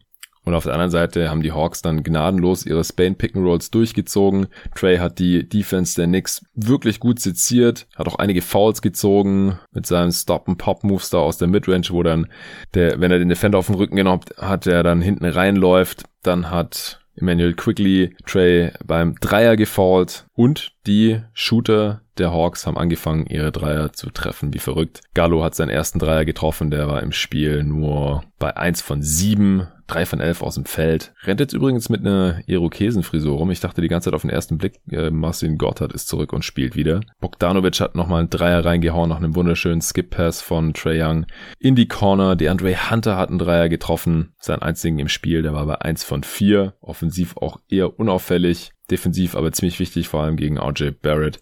Ja, die Hawks haben fünf Dreier getroffen im vierten Viertel ihrer zwölf, die sie im, gesamten Spiel getroffen haben. Und das war natürlich extrem wichtig. Auf der anderen Seite hat sich Alec Burks noch lange gegen die Niederlage gestemmt ersten drei aus der linken Corner reingehauen. Dann hat er wieder einen Kickout bekommen von äh, Derrick Rose, mich gar nicht alles täuscht, hat dann den Dreier gefaked, One Dribble, Pull-up aus der Midrange, auch reingeknallt, hatte 18 Punkte alleine im vierten Viertel. Aber als er dann genau denselben Wurf im nächsten Angriff wieder versucht hat, wieder Kickout von Rose bekommen und wieder den äh, Pull-up nach dem Fake genommen hat, den hat er dann nicht mehr getroffen. Und das war zu dem Zeitpunkt dann schon so ein bisschen vorentscheidend, denn auf der anderen Seite wurde dann Trey Young in der letzten Spielminute beim Drive von RJ Barrett gefoult. Es war kein hartes Foul oder sowas, aber in der Situation muss man einfach die Hände weglassen. Gute Defender, wenn sie so an der Hüfte des Offensivspielers kleben beim Drive, die strecken die Hände dann auch so demonstrativ weg, damit die Refs ja nichts pfeifen können. Das hat RJ nicht gemacht. Thibodeau hat noch gechallenged, aber dem wurde nicht stattgegeben und das war aus meiner Sicht auch völlig okay wenn auch natürlich vorentscheidend. Er hat dann beide reingehauen. Die Knicks haben dringend Punkte gebraucht und wer besorgt die? Natürlich der Ex-MVP und in dem Fall Go-To-Guy der New York Knicks. Derrick Rose, der hat per Floater gescored zum 105 zu 105 und dann kam Trey Young, wurde von Frank Nilikina verteidigt, der extra zu diesem Zweck eingewechselt wurde. Der hat ganze zwei Possessions gespielt in diesem Spiel, 32 Sekunden, was natürlich dann auch ein undankbarer Job ist. Gibson kam hoch, um zu trappen gegen Trae Young. Es sind noch wenige Sekunden auf der Uhr. Trey macht einen Crossover über rechts gegen Nilikina, kommt an ihm vorbei und haut die Antwort rein auf Derrick Rose Floater. Ebenfalls mit einem Floater mit noch 0,9 Sekunden auf der Uhr. Die Knicks haben noch einen Timeout und nehmen das auch, aber 0,9 Sekunden, da muss man schon sehr schnell sein. Also im Idealfall eine Alley-Oop ans Spiel, dann für die Overtime und wenn es ein äh, Jumper ist, dann muss man eigentlich, wenn man den Pass fängt, schon äh, nur noch eine halbe Drehung zum Korb brauchen. Das hat Julius Randle nicht hinbekommen. Der hat mit dem Rücken zum Korb den Ball gefangen, hat sich gedreht und äh, ist dann nach hinten gefadet, war daneben, wäre aber meines Erachtens auch sowieso zu spät gewesen. Von daher war das dann Game. Also mitnehmen aus dem Spiel würde ich, das könnte eine sehr, sehr knappe Serie werden. Ich hatte auf nix im 7 getippt. Jetzt haben sie den Heimvorteil hier schon verloren. Ich denke, dass ich jetzt schon eher Richtung Hawks tendieren würde. Es kann natürlich sein, dass die Knicks äh, zurückkommen, entsprechende Adjustments machen, gerade wie sie dieses Swain Pick and Roll und diese Drag Screens in den Griff bekommen, wie sie Julius Randle vielleicht bessere Looks verschaffen können. Und es war ja trotz allem noch ein sehr, sehr knappes Spiel. Aber ich war mir sowieso total unsicher bei der Serie. Ich bin nur wegen des Heimverteils auf die Knicks gegangen. Den haben sie jetzt verloren und äh, das macht es natürlich nicht einfacher. Und ich finde eben vor allem eklatant, dass offensichtlich niemand so wirklich an Trae Young dranbleiben kann. Ich hatte mich ja vor der Serie gefragt, ob er auch in der, in den Playoffs so dominant sein kann wie in der Regular Season. Und ja, verdammt, er ist genauso dominant. Das muss halt Julius Randle jetzt erstmal noch beweisen. In dieser Serie war ja klar, gibt es viele Spieler, die noch was beweisen müssen in den Playoffs. War vielleicht auch bezeichnend, dass mit Rose und Burks die einzigen Knicks-Spieler, die schon Playoff-Erfahrung haben, abgesehen von Touch Gibson, auch die einzigen, die richtig gut waren offensiv gewesen sind. Das Shooting der Hawks killt im Endeffekt. Eine große Frage in der Preview-Folge war ja auch, ob die Knicks ihr Shooting aus der Regular Season rüber retten können. Die haben jetzt heute nur 33% ihrer Dreier getroffen. Das müssen wir auch im Auge behalten. Ja, ansonsten sehr, sehr spaßiges Spiel. Ich freue mich auf die weiteren Spiele in dieser Serie. Kommen wir zum letzten Spiel der Nacht. Memphis Grizzlies gegen Utah Jazz.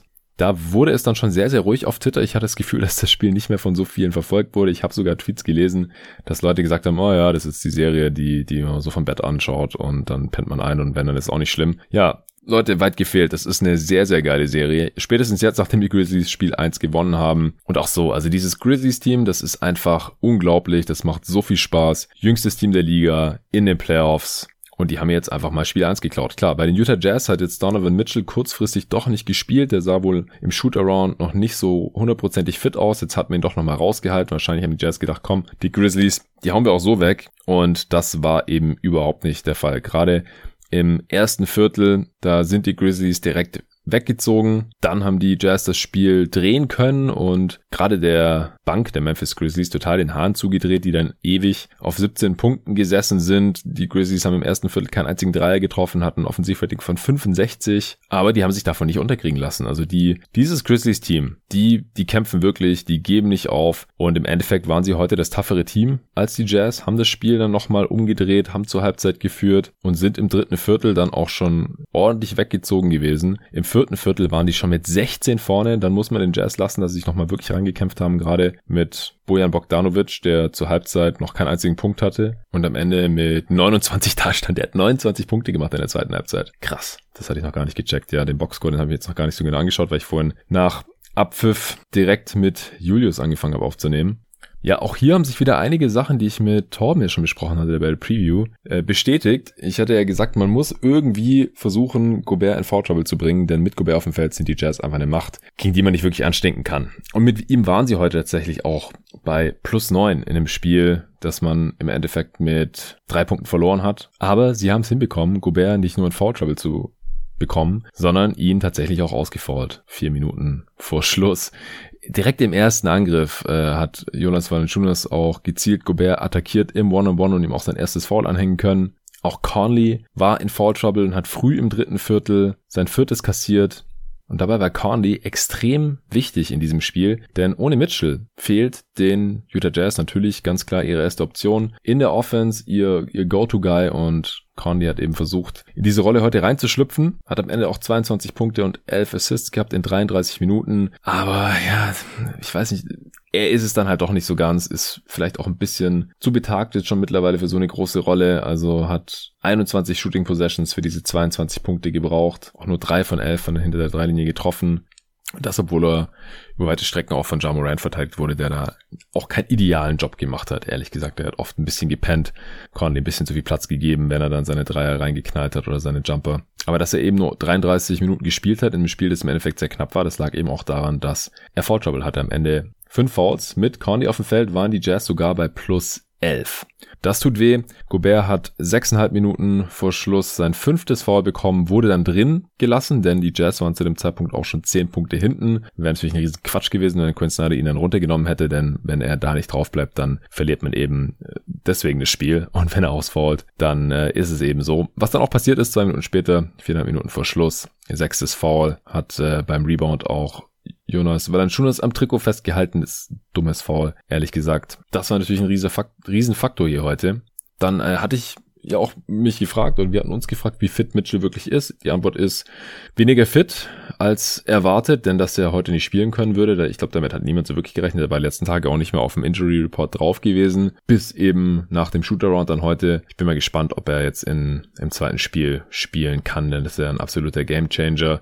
Denn sonst ist man halt konstanter auf andere Dudes noch angewiesen, jetzt auch mal abgesehen von Mike Conley, wie eben Bojan Bogdanovic, der in der ersten Halbzeit bei 0 von 3 aus dem Feld war und in der zweiten Halbzeit, wie gesagt, 29 Punkte gemacht hat. Der hat die Jazz echt schon fast im Alleingang, natürlich zeitweise noch mit Conley und auch mit Gobert dann im vierten Viertel wieder rangebracht. Also gerade nachdem Gobert dann ausgefault ist, viereinhalb Minuten Verschluss, Dreier reingehauen, dann ein Floater versenkt, nachdem er sich gegen Brooks äh, beim Drive durchgesetzt hat, was jetzt auch nicht einfach ist. Also Dylan Brooks hat auch ein sehr, sehr starkes Spiel, komme ich gleich zu, offensiv wie defensiv. Und der wurde dann eben auch, nachdem Bogdanovic heiß gelaufen ist, auf ihn abgestellt, hat dann wieder ein Dreier reingehauen, Favors, der für Gobert reingekommen war, hat dann noch ein And-One-Slam gemacht. Und so haben die Jazz äh, eben sich von 16 Punkte hinten wieder rangekämpft so langsam als sie dann wieder wirklich in Schlagdistanz war, es war ein Two-Possession-Game, hat äh, Conley dann einen Catch-and-Shoot-Dreier nicht getroffen, dann hat noch Royce O'Neal einen weit offenen Layup verlegt, mit 36 Sekunden auf der Uhr, da hat dann aber Jared Jared Allen sage ich schon, Grayson Allen äh, den Rebound nicht kontrollieren können, deswegen hatten die Jazz nochmal Einwurf. Und äh, Bogdanovic wurde dann tatsächlich von Kyle Anderson beim Dreier gefault und konnte auf 107 zu 110 verkürzen. Die Grizzlies konnten dann nicht scoren. Bogdanovic, wer auch sonst, dribbelt in Transition nach vorne. Anderson ist genau neben ihm. Er hat dann nochmal kurz die Wurfuhr gecheckt, ob er ihn jetzt schon faulen soll oder noch ein bisschen warten soll. Und dann kurz bevor er die Dreilinie erreicht hat, hat Anderson ihn gefoult. Kein, natürlich kein Shooting Foul, aber die Grizzlies waren eben noch drei Punkte vorne, deswegen war es zu dem Zeitpunkt sehr, sehr smart.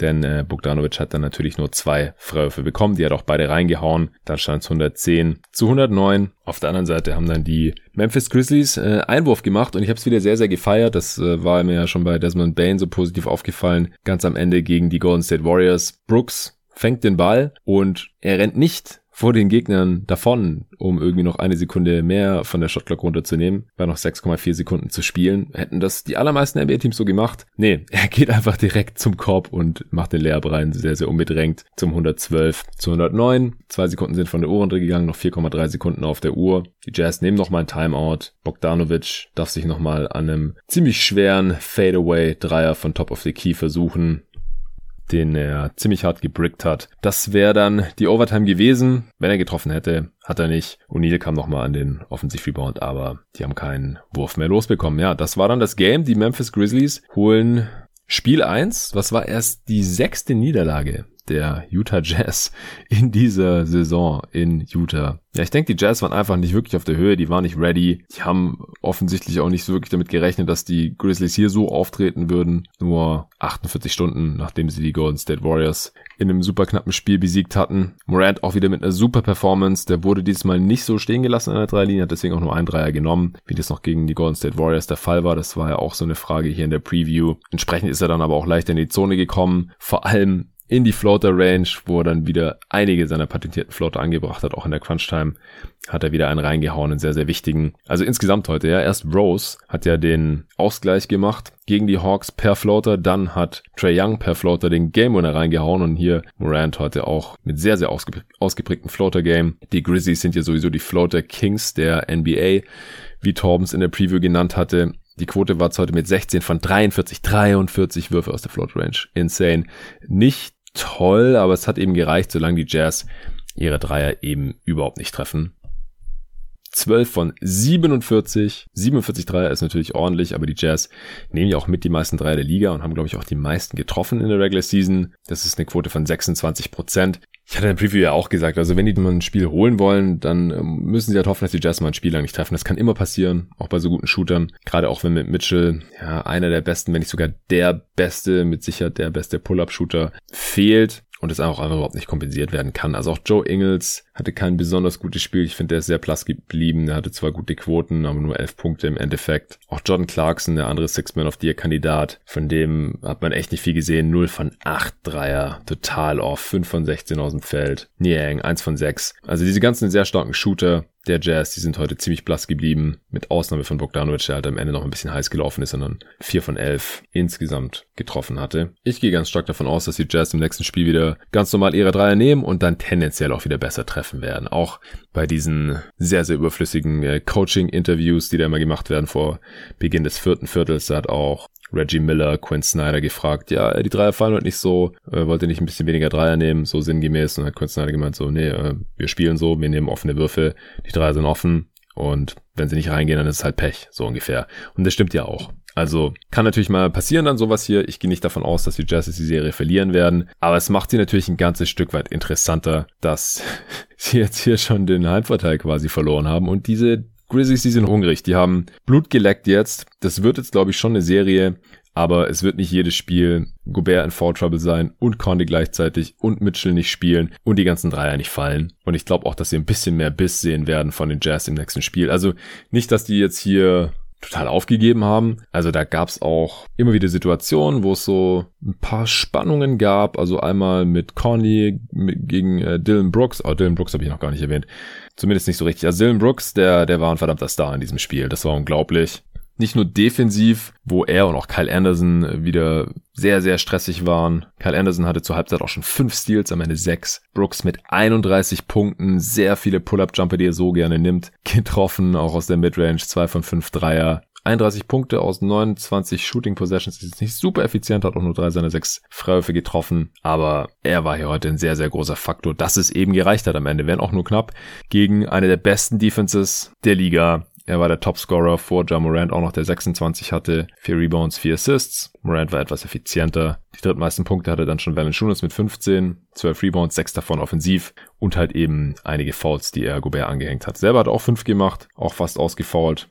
Ansonsten war noch auffällig, wie viel besser die Memphis Grizzlies funktioniert haben, während Desmond Bain mit auf dem Feld war, statt Jaron Jackson Jr., der natürlich der Starter ist, aber heute nur einen von seinen fünf Dreiern getroffen hat, auch vier Fouls begangen hat, äh, über weite Strecken in Foul Trouble war. Und mit Bain hat man einfach da noch einen sehr, sehr soliden Wing drin, der äh, respektiert werden muss, was den Dreier angeht, auch zwei seiner drei Dreier getroffen hat. Sehr, sehr smart spielt, kluge Pässe, schlau verteidigt. Ja, Torben hatte das ja schon alles dargelegt in unserem Pod am Samstag zu den Grizzlies. Kyle Anderson auch mit einem starken Spiel. Ja, ich denke, das soll es jetzt auch gewesen sein hier. War schon wieder viel, viel länger, als ich gedacht hatte. Falls der Pod jetzt heute erst etwas später am Tag erschienen ist, dann seht's mir bitte nach. Es äh, liegt nicht an mir, sondern ich musste das Ding erst noch freigeben lassen von der NBA, die ja heute hier gesponsert haben. Vielen, vielen Dank auch. Checkt gerne das Angebot aus im Link hier in der Beschreibung dieses Pods. Das lohnt sich wirklich. Also, das ist wirklich sehr, sehr günstig für den League Pass Premium für die restliche Saison, für die ganzen Playoffs, jedes Spiel, wann ihr wollt wie ihr wollt. Würde mich sehr freuen, wenn der ein oder andere über meinen LinkedIn League Pass bestellt und dieses Angebot wahrnimmt, denn dann war das vielleicht nicht der letzte Pod, den die NBA hier gesponsert hat bei Jeden Tag NBA. Vielen Dank dafür und bis morgen. Morgen gibt es die Miami Heat gegen die Milwaukee Bucks Spiel 2 und die Portland Trail Blazers gegen die Denver Nuggets auch Spiel 2. Ich freue mich schon riesig drauf. Zwei geile Serien. Die ersten Spiele waren super. Habe ich im letzten Pod hier schon analysiert gehabt. Finde es auch sehr, sehr entspannt, dass es heute Nacht nur zwei Spiele gibt. Das war jetzt wirklich hart. Die acht Spiele hier innerhalb von zwei Nächten. Ich bin sehr durch. Hatte sehr wenig Schlaf. Ich hoffe, ich kann heute ein bisschen länger schlafen, bevor es dann weitergeht um 1.30 Uhr deutscher Zeit. Bis dahin.